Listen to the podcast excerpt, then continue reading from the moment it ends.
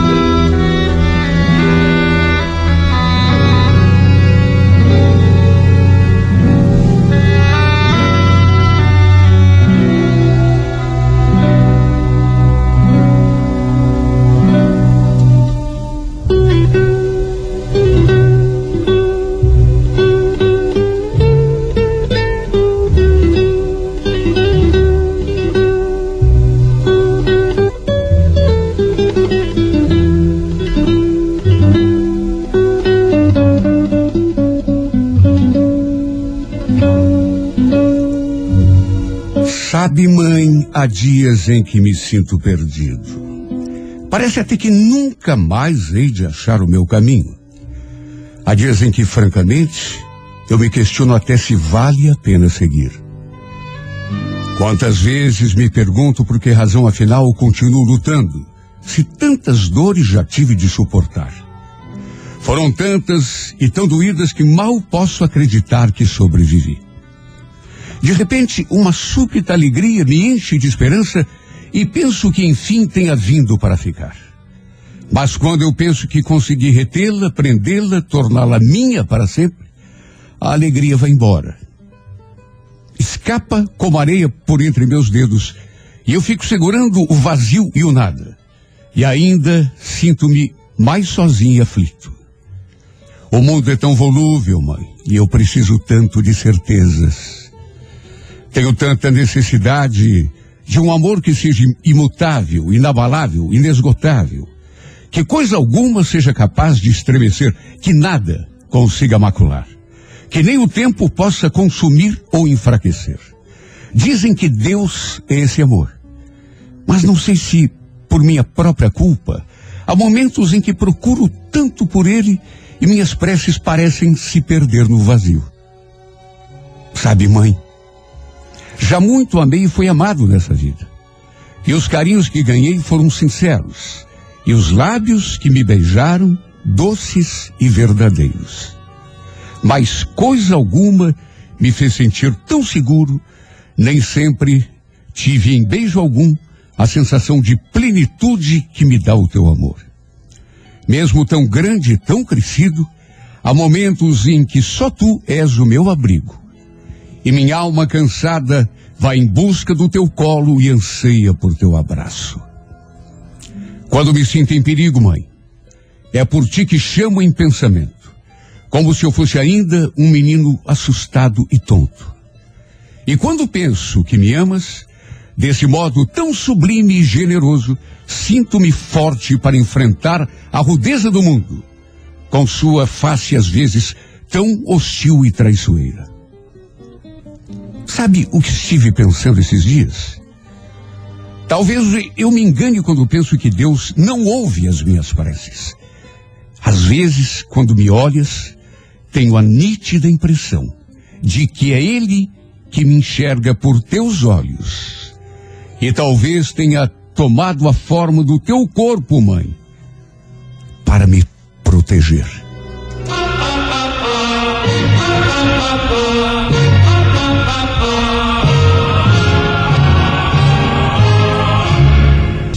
Da Manhã 98.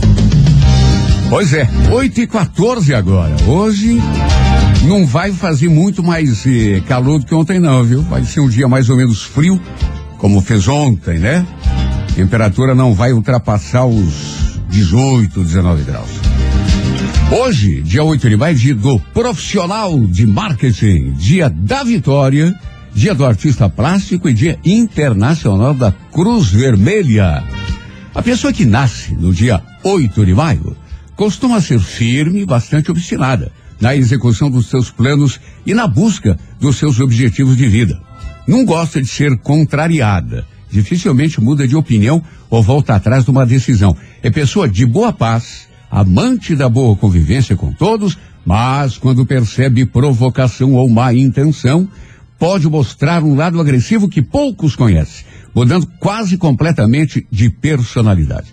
Tem, em geral, é, é, um caráter forte e dominador, embora saiba conviver pacificamente em qualquer ambiente. Sua ambição é conquistar uma vida farta e confortável para si e, sobretudo, para as pessoas que ama. As pessoas que ama são muito importantes no contexto da vida do, de, de quem nasce no dia 8 de maio. Ela gosta de vida confortável e, embora possa eventualmente acomodar-se quando suas tentativas não apresentam o resultado esperado, é, no geral, é, é, quando coloca toda a sua força à disposição do seu propósito, acaba chegando lá. Afetivamente, a pessoa do dia 8 de maio costuma ser atraente e sensual, chamando a atenção do sexo oposto com relativa facilidade. Também nasceram no dia 8 de maio e, portanto, é, estão de aniversário hoje as atrizes brasileiras Bete Faria e Maria Padilha. E também de aniversário hoje o cantor espanhol Henrique Iglesias. Ele que é filho do famosíssimo ícone da música romântica do mundo, Henrique Iglesias. Para você que hoje completa mais um ano de vida, um grande abraço, parabéns e feliz aniversário.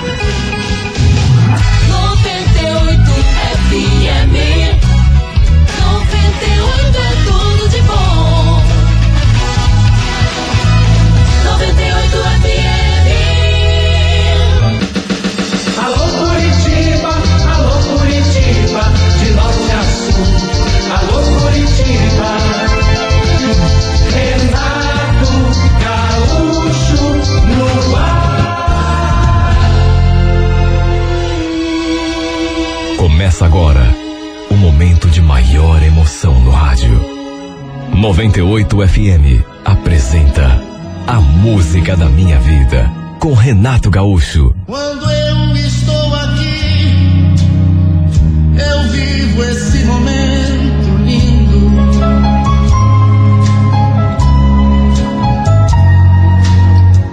Olhando pra você e as mesmas emoções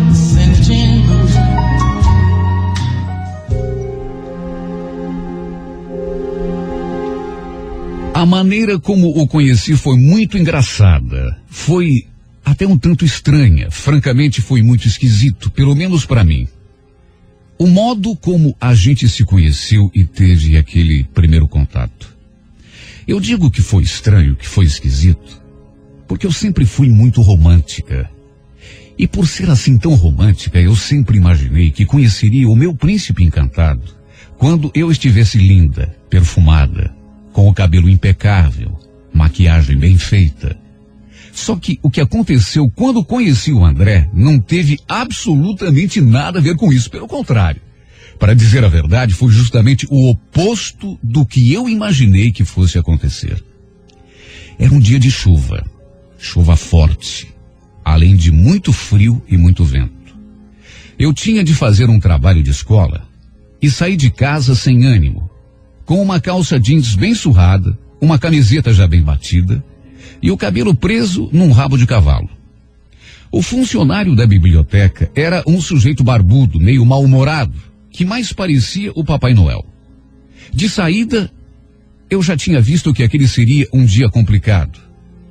Porque ao atravessar a rua, um carro passou do meu lado me jogando água suja e lama no cabelo e na minha roupa. Sabe aquela água que empoça quando chove? Pronto.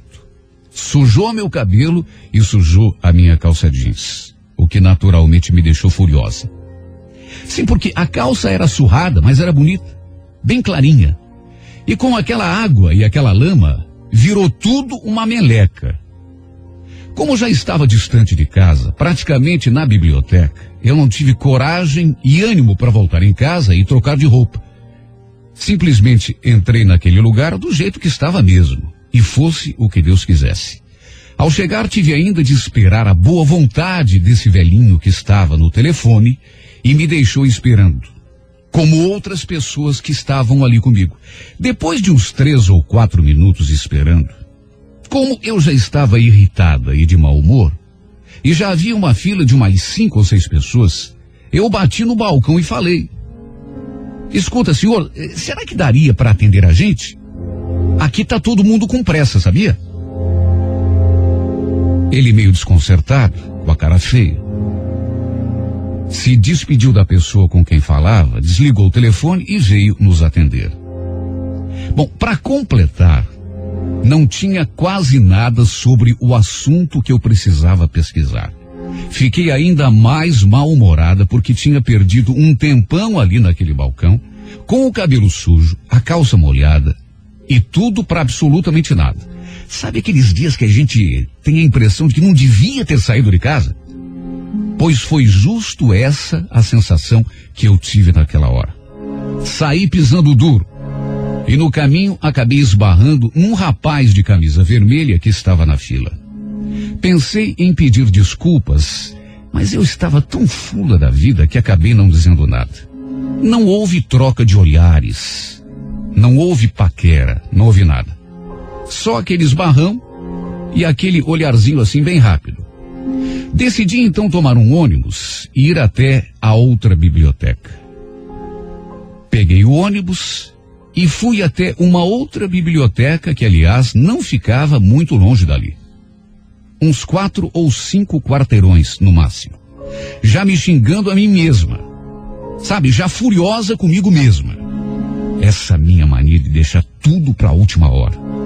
Só quero ver se lá eu também não encontro nada. O que, que eu vou falar pro chato daquele professor? Bem feito para mim. O ônibus demorou para passar. Aquele ônibus demorou uma eternidade para chegar. Acho que fiquei ali esperando uns 10 ou 15 minutos. Quando já estou lá dentro, olhando pela janela, eis que vejo lá fora, caminhando na calçada, aquele moço de camisa vermelha em quem eu tinha esbarrado. A chuva nessas alturas estava forte. E eu lembro que ele estava segurando um guarda-chuva enorme. Achei a figura dele tão engraçada, com aquele guarda-chuva imenso, que pelo menos por alguns segundos esqueci o meu mau humor e tive vontade até de rir. O ônibus seguiu adiante e ele acabou ficando para trás. Um ponto adiante cheguei ao meu destino, desci e fui em direção à biblioteca. Nessa outra biblioteca, era pior do que na primeira, porque lá na outra, apesar de ser um velhinho daqueles assim, bem devagar, pelo menos tinha alguém para ajudar a gente. Ali naquela outra, não. Era cada um por si. Havia apenas alguns catálogos enormes que a gente tinha de se virar do jeito que dava. Mas, fazer o quê? Não havia alternativa. Então eu comecei a folhear aquela coisa gigantesca até que, graças a Deus, encontrei o volume que eu precisava. Quando me dirigi à prateleira indicada, eu passei por algumas mesas e qual não foi a minha surpresa quando me deparei com o mesmo rapaz de camisa vermelha com quem eu já tinha topado duas vezes. Aí eu pensei comigo, ai, ai, ai, ai, ai, isso já é perseguição. Não é possível. É muita coincidência. Bom, podia até ser, mas não parecia. Pelo contrário, ele estava com o livro nas mãos e de Walkman no ouvido. Quando me viu, eu percebi que tinha me reconhecido, mas mesmo assim ele continuou na dele. Eu, de minha parte, segui o meu rumo. E como a máquina de xerox estava estragada, Precisei copiar à mão aquilo que eu precisava. Realmente aquele não era o meu dia. Podia ter procurado alguma coisa na internet, mas como achei que na biblioteca teria mais sorte, agora estava ali, molhada, de mau humor, e tendo de copiar um monte de coisas na mão, pois até a máquina de xerox tinha me dado o cano aquele dia. Quando terminei de copiar, isso umas duas horas depois, fui embora irritada. Parei numa lanchonete que havia ali perto e pedi um sanduíche e um refrigerante. Quando fui sentar com a bandeja, só havia um lugar vago numa mesa e sentado justamente ali, acredite quem quiser, estava ele, o mesmo rapaz de camisa vermelha. Bom, Aí mesmo é que eu cheguei à conclusão de que era perseguição. Não era possível. Não era possível. Sabe quando você nem conhece a pessoa e mesmo assim já fica com raiva? Eu já estava estressada por conta de tudo o que tinha me acontecido. E como se não bastasse, aquela criatura em todo lugar para onde eu ia. Só que apesar da irritação, só tinha aquele lugar vago. Dei um meio sorriso e antes mesmo de eu engolir a primeira mordida do sanduíche, ele falou: Gozado, né? Parece que hoje os nossos destinos resolveram mesmo se cruzar. Eu fiz um sinal assim, afirmativo com a cabeça. E ele então olhou para o meu sanduíche, que realmente era grande, e perguntou: Escuta, você vai comer tudo isso? Claro que vou, né? Tô com fome. Resposta foi dada assim de uma maneira tão agressiva que ele sorriu, mas não teve de coragem de falar mais nada. Acho que percebeu que eu não estava para conversa. Alguns minutos depois, levantou e se despediu. Bom, agora eu acho que eu vou indo. Tchau. É, bom apetite. Mal tive tempo de responder, porque ele, acho que meio ressabiado com o meu jeito, virou as costas e foi embora. Algum tempo depois, saí da lanchonete e andei uns três quarteirões até o ponto onde passava o meu ônibus. Foi então que eu percebi. Eu tinha esquecido a minha sombrinha. Dei meia volta e acabei dando uma topada numa pedra da calçada. Bom, agora sim eu estava ótima. Molhada, com o cabelo sujo, irritada, estressada e o dedo do pé machucado. E tendo de voltar lá na lanchonete buscar aquela bendita sombrinha que eu tinha esquecido. É como eu já disse, aquele não era o meu dia. Tem dia que a gente não devia sair de casa. E olha, aquele era o típico. Quando voltei ao ponto de ônibus, surpresa. Quer dizer, nessas alturas do campeonato já não era mais surpresa. Porque parece que estava escrito que eu ia ter de continuar encontrando aquele cara de camisa vermelha, mesmo que eu pegasse um avião e voasse para o Japão. Ele e o seu guarda-chuva enorme. Quando me viu mancando, ele perguntou: Ué, o que, que houve? Machucou o pé? É, eu, eu chutei uma bendita pedra que tinha ali no meio do caminho e acabou dando nisso aí, né? Machuquei o dedo. Olha, quando eu respondi assim, eu acho que, até pelo meu jeito, ele tentou se controlar, mas não conseguiu e acabou rindo. Bom, aí mesmo é que eu fiquei fula. Achei o cúmulo do atrevimento. Eu estar vivendo aquele dia de cão, molhada, suja, com o pé doendo, e ele ainda achando graça. E se ainda fosse um exemplo de elegância, vá lá, mas não. Era o cúmulo do ridículo, com aquele guarda-chuva que daria para abrigar, sei lá, um batalhão, umas 10 pessoas pelo menos de tão grande que era o guarda-chuva dele. Mas tudo bem.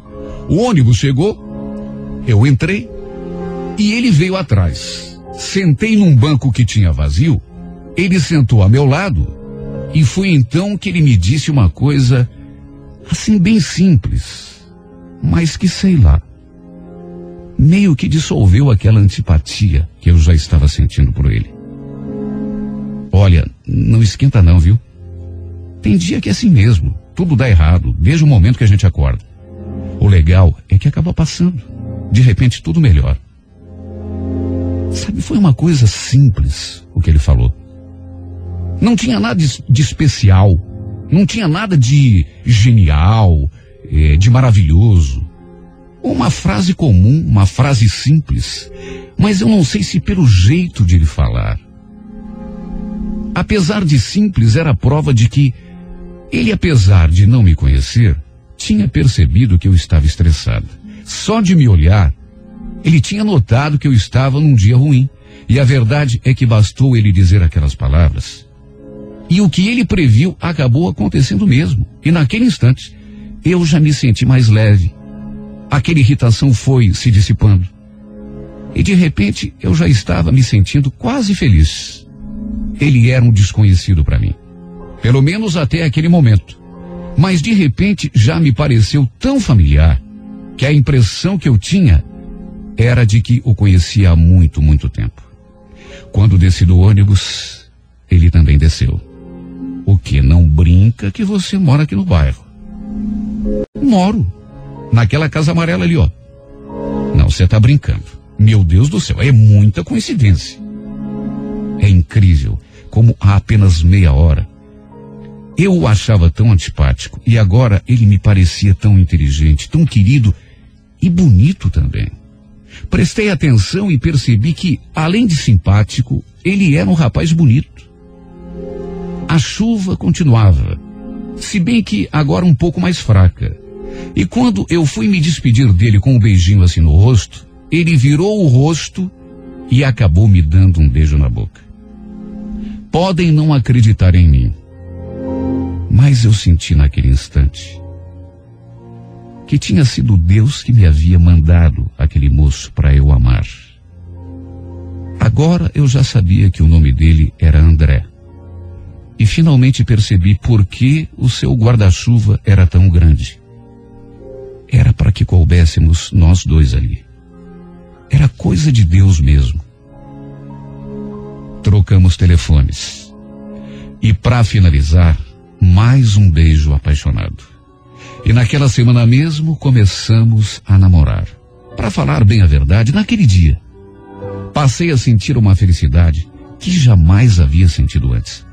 Justamente por jamais ter gostado de alguém do jeito que passei a gostar dele. Era como se o André tivesse sido feito sob medida para mim. Com ele, eu me tornei uma pessoa até mais bem-humorada. E olha, coisa difícil de acreditar para quem me conhece. Daquela data, três anos se passaram. E o André continuava a meu lado, me protegendo, me ensinando a encarar a vida com otimismo, de um jeito que só ele sabia fazer. Sinceramente, eu nunca conheci uma pessoa tão de bem com a vida como ele, e nem tão paciente. Eu confesso que nunca fui uma pessoa fácil de lidar. Sempre fui muito geniosa, estressada, temperamental. Mas, engraçado, o André sempre teve esse poder de me acalmar, de me fazer ver a vida de um modo mais positivo, a tratar as pessoas com mais tolerância. Foi então que resolvemos ficar noivos. Lembro como se estivesse acontecendo agora, porque na verdade nós não decidimos, ele decidiu. Lembro que ele estava na minha casa. Estávamos conversando, escutando música, quando eu toquei no assunto. Mas com toda franqueza, eu falei assim, até meio de brincadeira. Não que eu não quisesse, pelo contrário, era o que eu mais queria. Não que eu não sonhasse ficar noiva, casar com ele, ter uma família com ele. Só que naquele momento, sinceramente, eu não falei com a intenção de cobrar ou coisa parecida. Falei por falar. E foi aí que ele disse assim de bate-pronto. Faz o seguinte, você fica aqui, que eu já volto, tá bom? Mas, como assim? Aonde você vai? Olha, eu vou comprar as alianças para o nosso noivado, tá bom? Ah, André, para de brincadeira. E eu aqui levando a sério. Brincadeira? Mas quem é que tá brincando? Fique sabendo que eu nunca falei tão sério na minha vida. Escuta, você tem uma linha de costura por acaso? Linha de costura? Tenho. Mas para quê? Me traz então. Eu trouxe a linha. E ele então pegou aquela linha de costura e com ela fez um laço. Tirou a medida do meu dedo. Olha, você espera aqui bonitinha que eu já volto. Eu vou até a joalheria e volto em seguida. Não sai daqui, hein? Você é doido, André. Ah, você não sabia ainda que eu sou doido? Pois fique sabendo que eu sou doido mesmo. Doido de amor por você. E olha, eu não só vou trazer as alianças, como elas já vão vir com o nosso nome gravado. O meu na sua e o seu na minha. Ai, André, mas Ninguém fica noivo assim, de uma hora para outra. As pessoas normalmente combinam um noivado, preparam uma festa. A gente nem conversou a sério a respeito desse assunto ainda. O que, que você está querendo dizer? Que você não me quer? não quer ficar noiva? Não quer se casar comigo, é isso? Oh, meu amor. Você sabe que é a coisa que eu mais quero do mundo não é isso. Pelo contrário, meu Deus, você é tão querido, você. Você é a melhor coisa que já me aconteceu na vida. Se depender de mim, a gente vai morrer velhinho, velhinho, um do lado do outro. Por mim, eu não desgrudava mais de você nem por um segundo. É só que vai ter que desgrudar, viu? Porque senão, quem é que compra as alianças? Mas olha, é questão de uma hora, uma hora e quinze no máximo. Eu compro as alianças, tem um pessoal que eu conheço que grava os nomes na hora, lá mesmo, coisa rápida.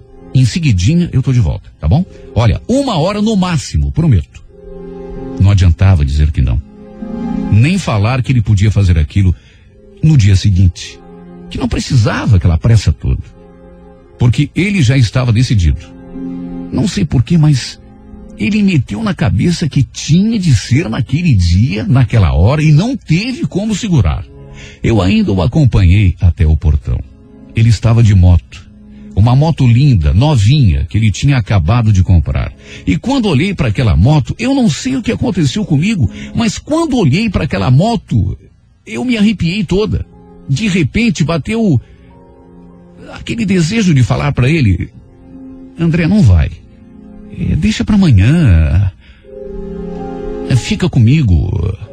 Ou então espera eu me arrumar, a gente vai de ônibus. Eu não só pensei, como realmente cheguei a chamar por ele quando ele já estava na moto, mas não deu tempo. André, André, com o capacete e ainda o barulho da moto, ele não escutou, porque eu chamei. Eu não só pensei, como cheguei a chamar. André, eu não sei se ele não me ouviu ou fingiu que não escutou. Nunca vou saber. Só sei que ele arrancou com aquela moto e foi embora, na direção da joalheria comprar as alianças e gravar nelas os nossos nomes. Porque ele tinha decidido que o nosso noivado aconteceria naquele dia. Eu entrei em casa com aquela sensação esquisita, me sentindo sufocada. Eu nunca tinha sentido aquilo. Nunca. Tudo ali dentro me pareceu estranho, dentro da minha própria casa. Quando entrei no quarto, notei que as cortinas balançavam de um modo esquisito. O vento fazia um barulho esquisito que eu nunca tinha ouvido e que me arrepiava dos pés à cabeça. O porta-retrato com a nossa foto que eu mantinha sobre o criado mudo, ao lado da cama, com aquela ventania louca, acabou caindo no chão e se espatifando. Foi como se fosse uma espécie de aviso. Naquele momento, eu pressenti que algo muito grave estava para acontecer. Aflita, apavorada, sabe, assustada liguei para o seu celular. Ele me atendeu com a mesma doçura de sempre. Olha que alívio. Oi, princesa. André, onde que você está? Ah, eu estou aqui na relojaria. Já passei a tua medida e você não vai acreditar. Eu encontrei uma bem do tamanho do teu dedinho. Não vai precisar nem de ajuste. Mas linda, linda, linda, linda. A tua cara. Só tô esperando o rapaz terminar de gravar os nomes. André, tá tudo bem com você? Comigo? Hum, comigo tá tudo bem, por quê? Não, não é nada não. É bobagem minha. Volta logo, amor. Eu tô te esperando. Respirei aliviado. Talvez aquela preocupação toda fosse fruto da minha imaginação. As coisas caem e se quebram a toda hora. Em qualquer casa do mundo. É normal. Tinha sido só um pressentimento. Mais um pressentimento bobo. Que não tinha nada a ver com a realidade. Meia hora depois, comecei a ficar apreensivo. Ele ainda não tinha chegado.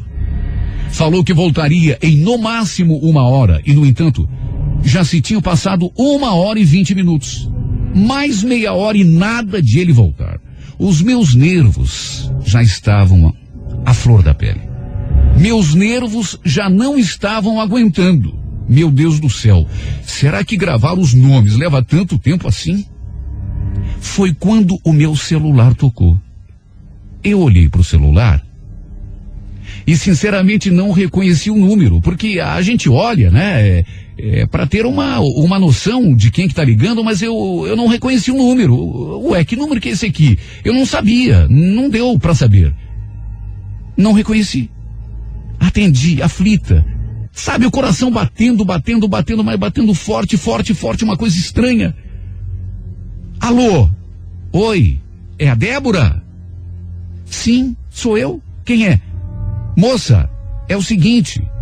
Foi o André que pediu para ligar para você. É, ele tá caído aqui na avenida. Sofreu um acidente, mas ele tá vivo e consciente, viu? Só que tá perdendo muito sangue. Meu Deus. Meu Deus. Onde que é? Que avenida que é essa? Pelo amor de Deus, onde que ele tá? Quando cheguei e vi o André ali caído, em meio a uma poça de sangue. A moto estraçalhada e aquelas pessoas todas olhando como se fosse um espetáculo. Eu senti uma tontura e por pouco não caí. Me aproximei, empurrando as pessoas. Quando me viu, eu notei que ele esboçou um sorriso. O sorriso mais puro e mais angelical que eu já conheci. Eu então me joguei no chão, coloquei os meus braços em volta da sua cabeça. Ele, com, ele conseguia balbuciar algumas palavras, mas com uma voz assim, bem fraquinha. Pediu que eu pegasse as alianças no seu bolso e, com muito esforço, colocou aquela aliança no meu dedo. Depois pediu que eu fizesse o mesmo. André, não é hora, André. Depois a gente faz. Princesa, por favor. Eu estou pedindo. Por favor. Quando chegou o resgate, eu senti que ele apertou a minha mão com força e falou: Princesa, se eu morrer, eu queria que você sempre lembrasse que, que você foi o amor da minha vida. Promete que não vai esquecer. Prometo, amor. Claro que eu prometo. Mas você não vai morrer. Você vai ficar bom. A gente vai se casar, vai ser feliz. Você vai ver. Não fala bobagem. Fica quietinho, tá?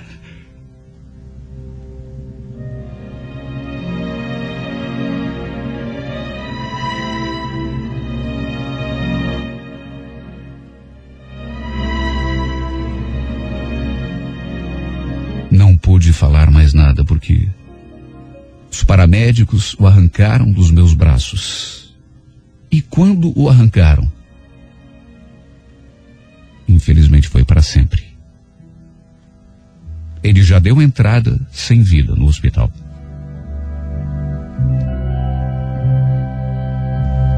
No seu enterro, joguei uma rosa vermelha sobre o caixão e não permiti que tirassem a aliança do seu dedo. Para os outros, ele podia estar morto, mas estava mais vivo do que nunca no meu coração. O céu aquele dia estava escuro. Parece que o mundo todo estava de luto, ameaçando chuva. E eu olhando para o céu e vendo que aquela chuva não tardaria a acontecer. Não teve como eu não lembrar daquele dia. Aquela tarde, três anos atrás. Quando também chovia. E eu esbarrei com ele na fila da biblioteca. Depois o encontrei na lanchonete. E quando estava lá dentro do ônibus e o vi se dirigindo a outra biblioteca, eu ri dele, lá fora, com aquele guarda-chuva imenso que, que mais tarde eu percebi era tão grande para que coubéssemos nós dois ali, a salvo da chuva que caía, trocando o nosso primeiro beijo. Um beijo roubado que me deixou claro desde o primeiro instante que eu estava diante do amor da minha vida.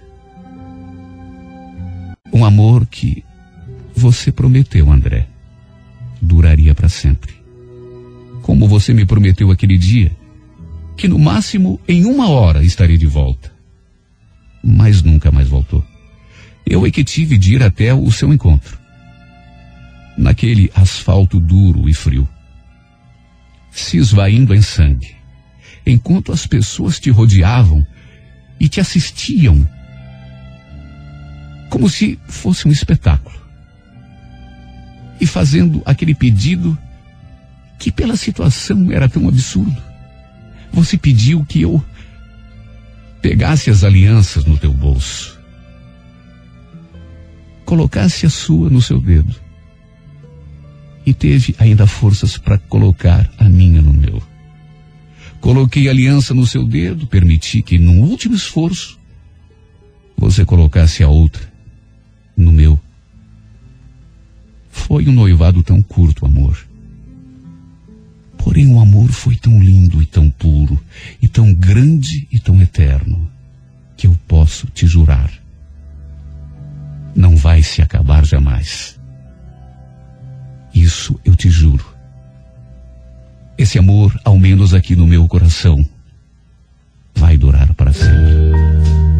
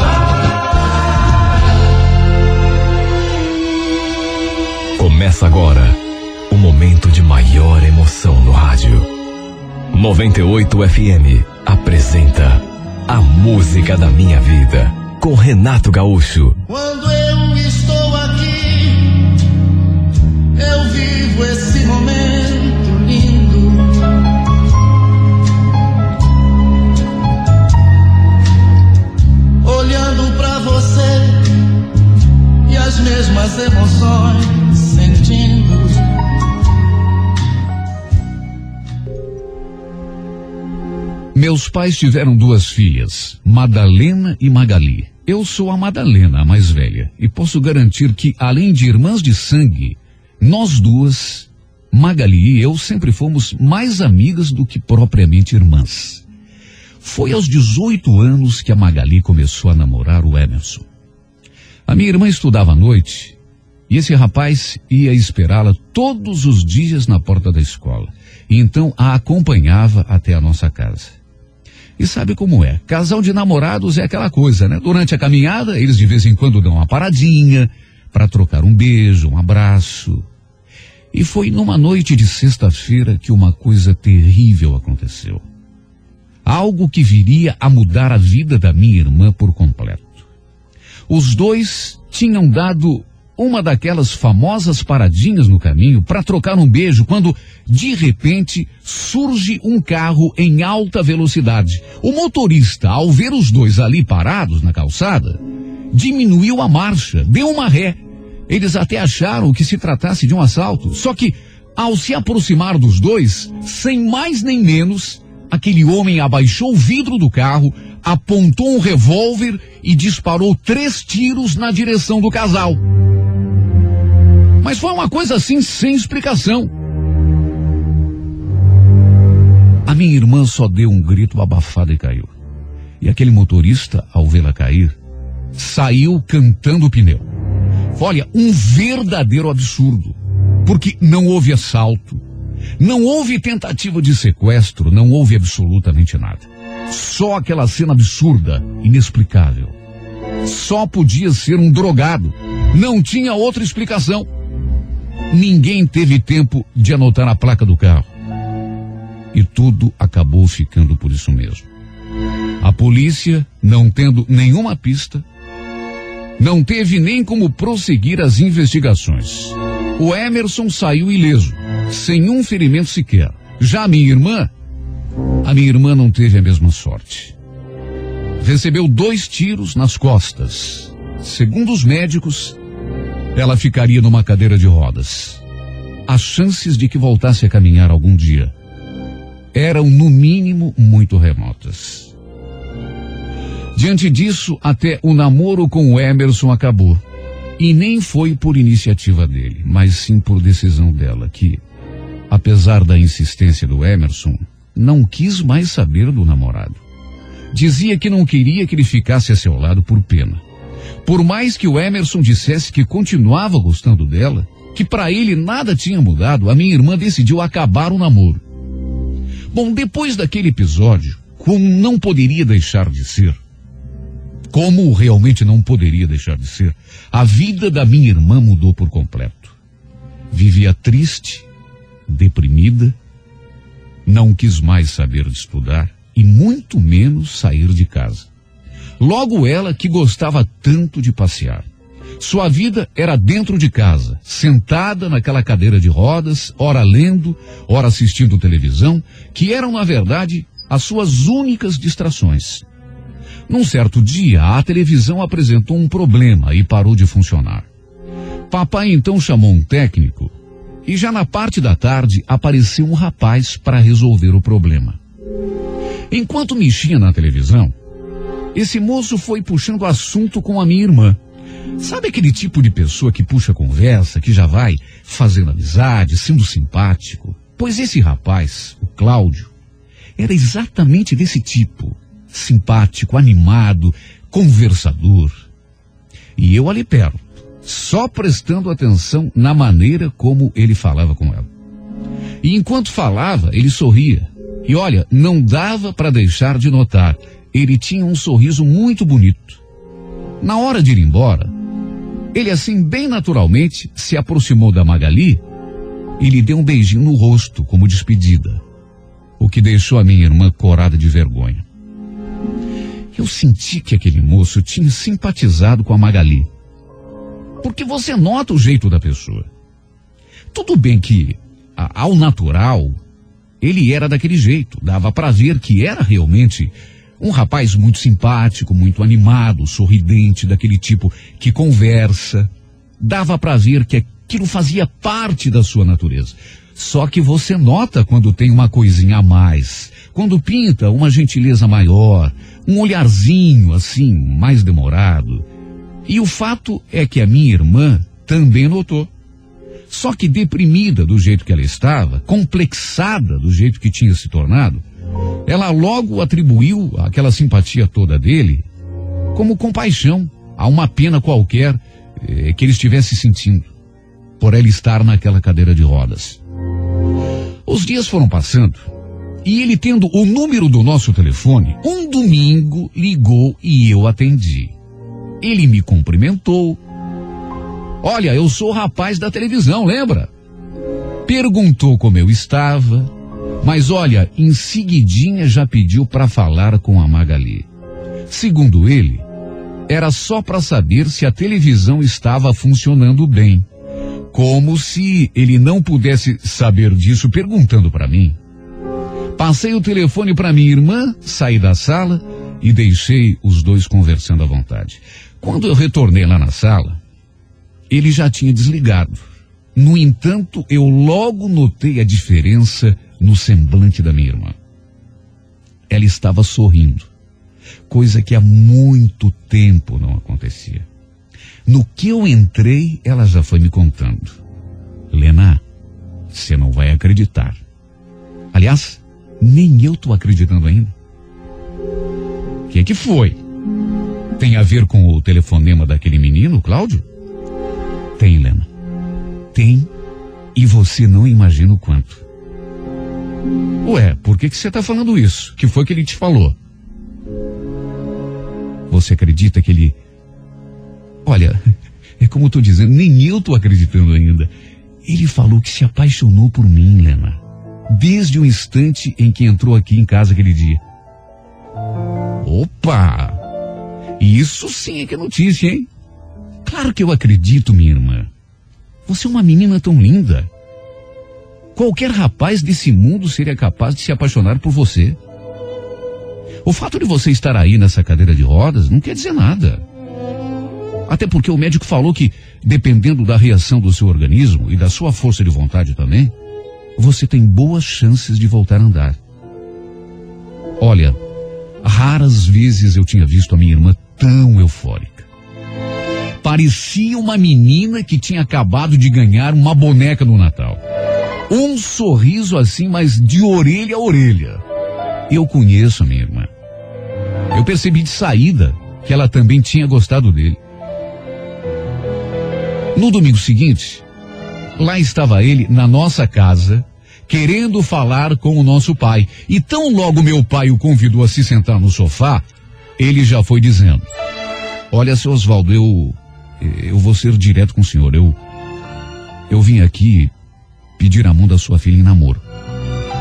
O pai que já o conhecia, daquele dia, que eu tinha chamado para conversar, para consertar a televisão, que eu tinha chamado para consertar nossa TV que tinha pifado, ele já tinha também simpatizado com o jeito do Cláudio e respondeu assim mais de pronto.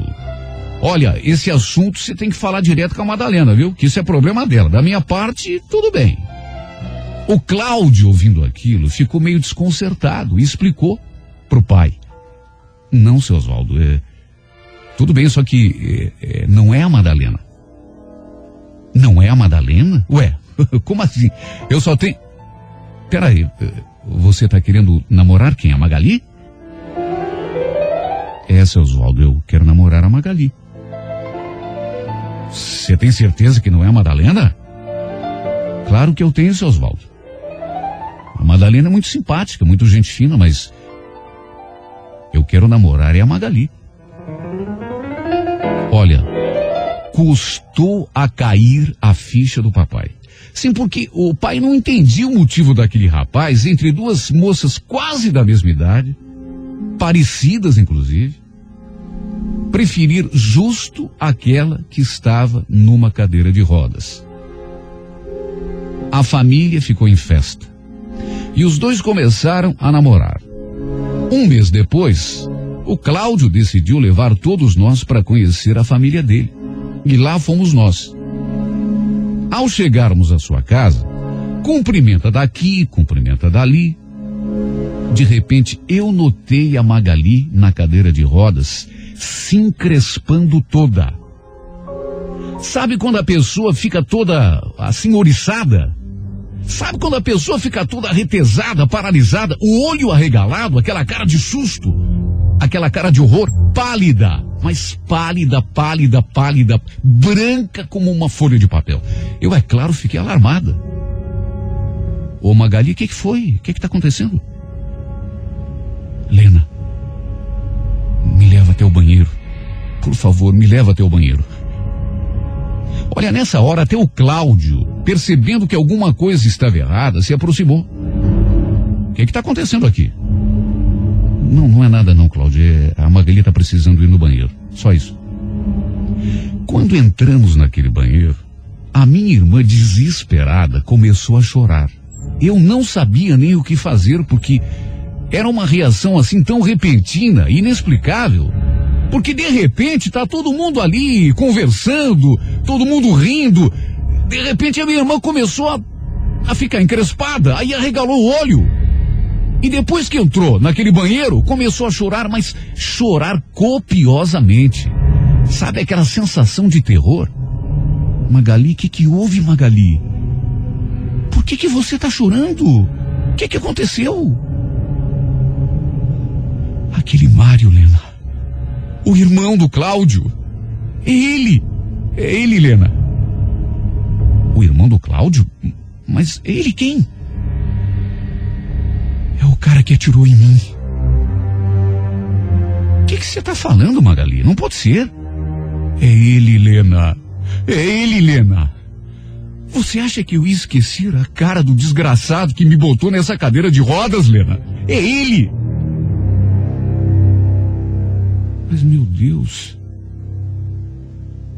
Quem sabe você está errada, se confundiu, sei lá, talvez seja parecido, mas. É ele, Lena. É ele, Lena. Eu já falei que é ele.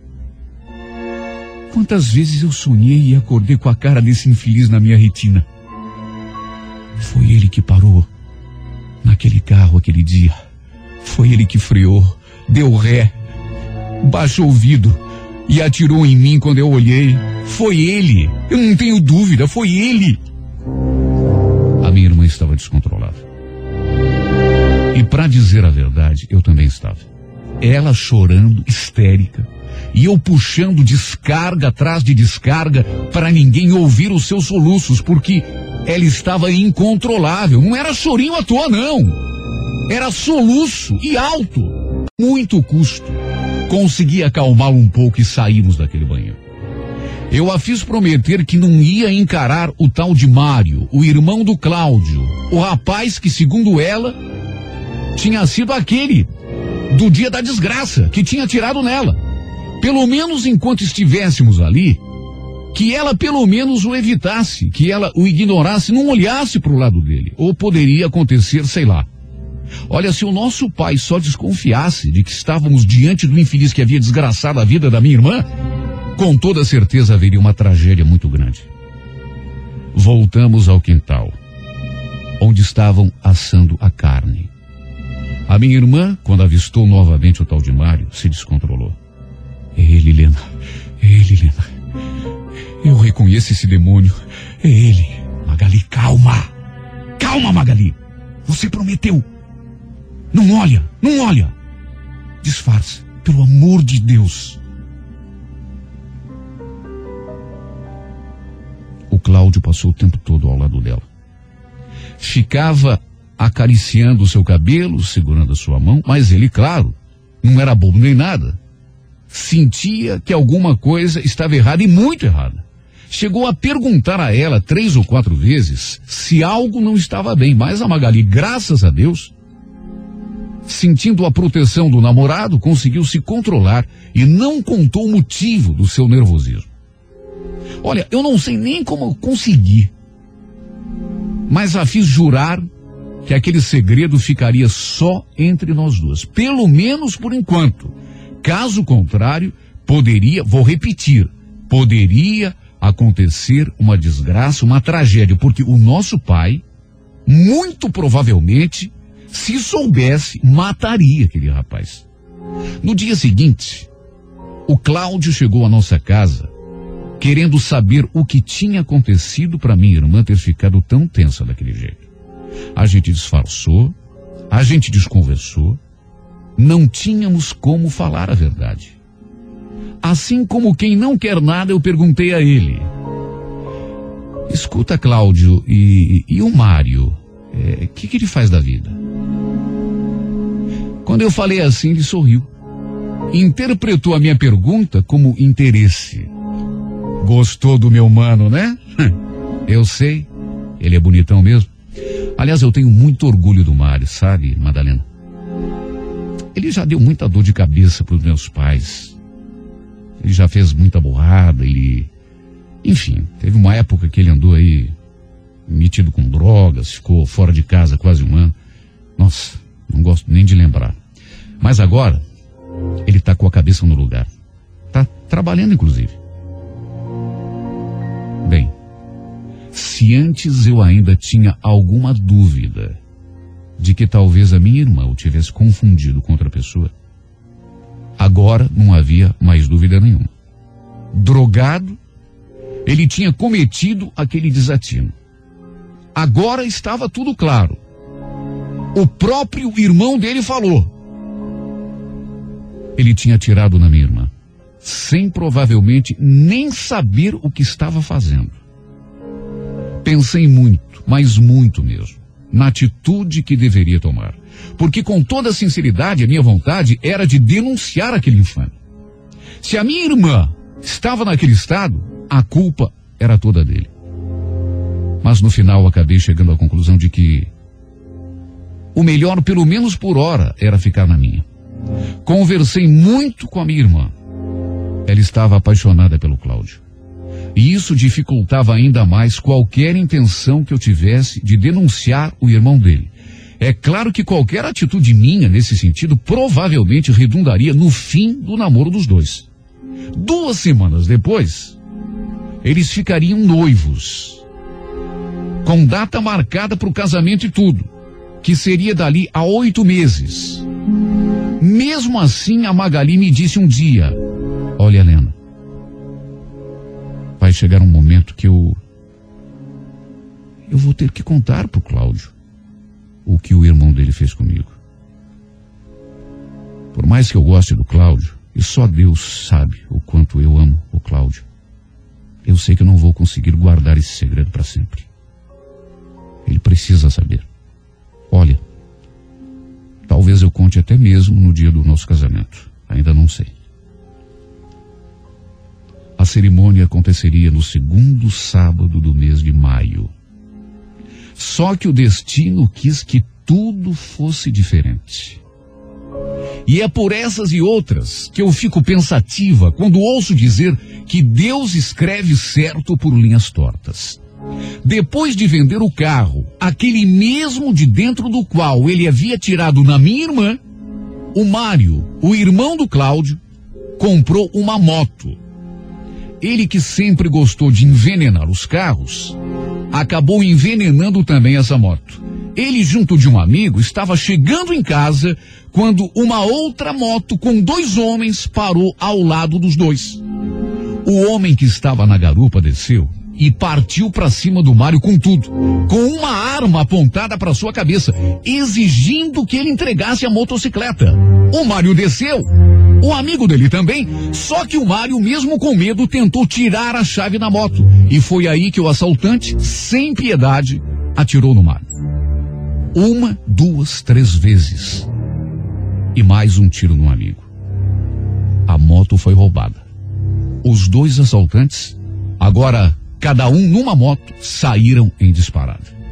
O amigo do Mário levou um tiro no pé. Só que o Mário não teve a mesma sorte. Não teve nem tempo de ser socorrido. E morreu ali mesmo, a poucos metros da sua casa. Para a família foi um choque. Porém, para mim, e principalmente para minha irmã, que Deus nos perdoe. Tudo não passou de um castigo que ele sofreu pagando com a própria vida. No dia do enterro do Mário, eu e a Magali, um pouco distantes da cova, juramos também enterrar para sempre o nosso segredo. Ali, naquele momento. Nada do que disséssemos iria trazer de volta os passos da minha irmã. Nada do que revelássemos iria trazer de volta a vida que a minha irmã tinha antes daquele maldito dia. E agora aquele que havia tirado nela, de uma forma tão perversa, tão cruel, estava sendo enterrado. Porque quis o destino que, da mesma maneira estúpida como ele quase tirou a vida da minha irmã, ele tivesse sido assassinado.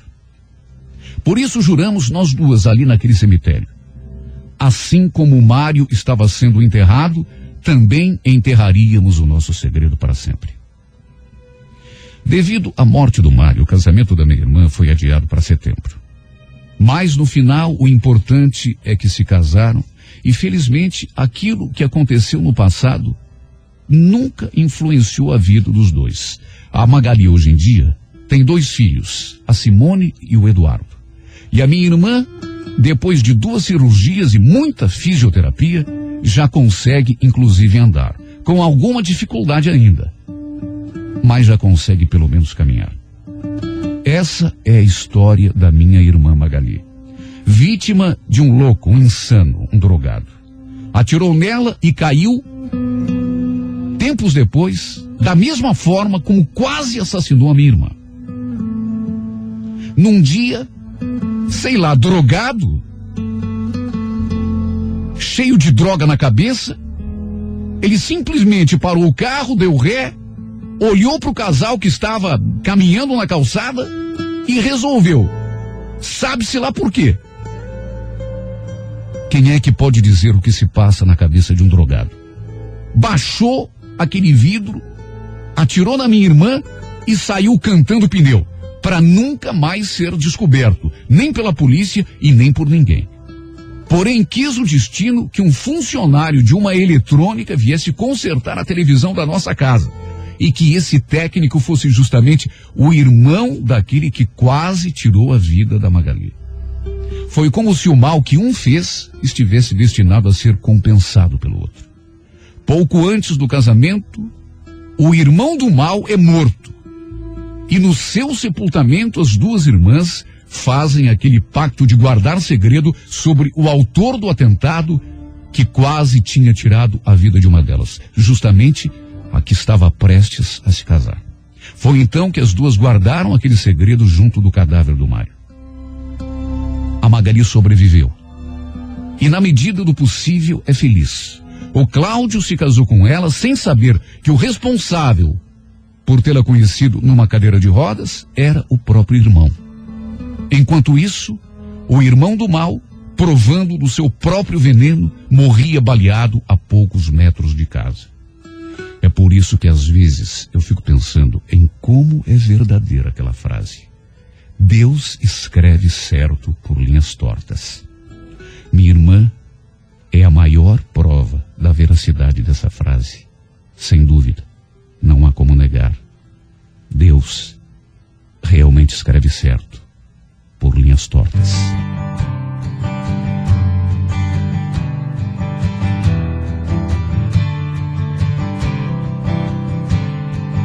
What day is it? And in what month? This clock never seems so alive I can't keep up And I can't back down I've been losing so much time Cause there's you and me And all other people nothing to do. Nothing to lose and it's you and me. And all other people and I don't know why. I can't keep my eyes off of you.